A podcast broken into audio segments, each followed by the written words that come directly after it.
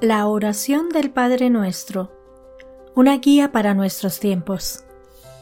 En el mes de la Biblia, nos encontramos con una oportunidad única para meditar en las riquezas espirituales que nos ofrece la tradición cristiana.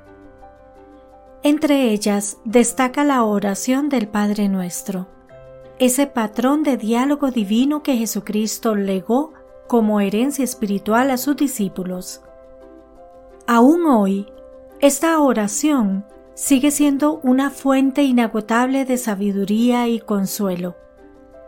En el contexto en el que Jesús presentó esta oración no fue casual. Se halla en el Sermón del Monte, esa magna alocución que recoge el Evangelio de Mateo. Fue la respuesta directa a una petición de sus discípulos, enseñarles a orar. De esta manera, el Padre Nuestro no es simplemente una sucesión de plegarias, es un modelo, un marco conceptual para nuestra conversación con el Creador.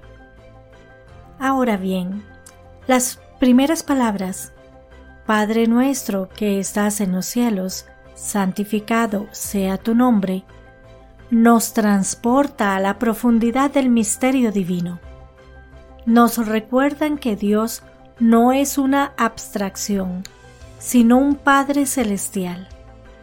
Este sentimiento de filiación divina insta a cada uno de nosotros a encarnar un profundo respeto y una reverencia consciente hacia Dios en cada acción y pensamiento.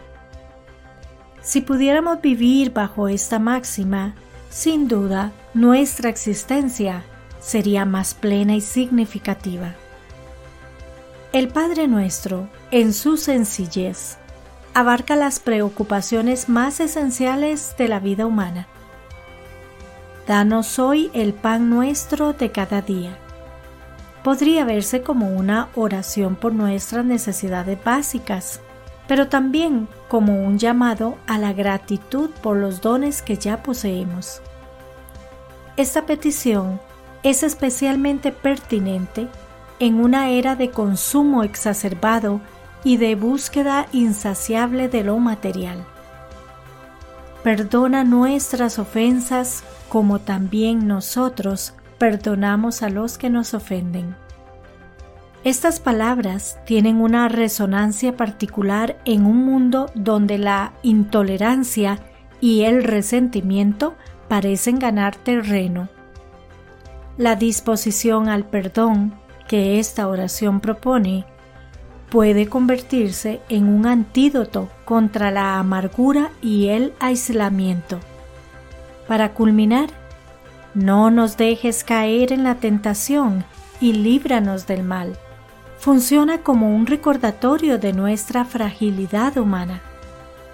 En una época donde las crisis, ya sean sanitarias, políticas o morales están a la orden del día, este versículo nos impulsa a buscar refugio y guía en lo divino.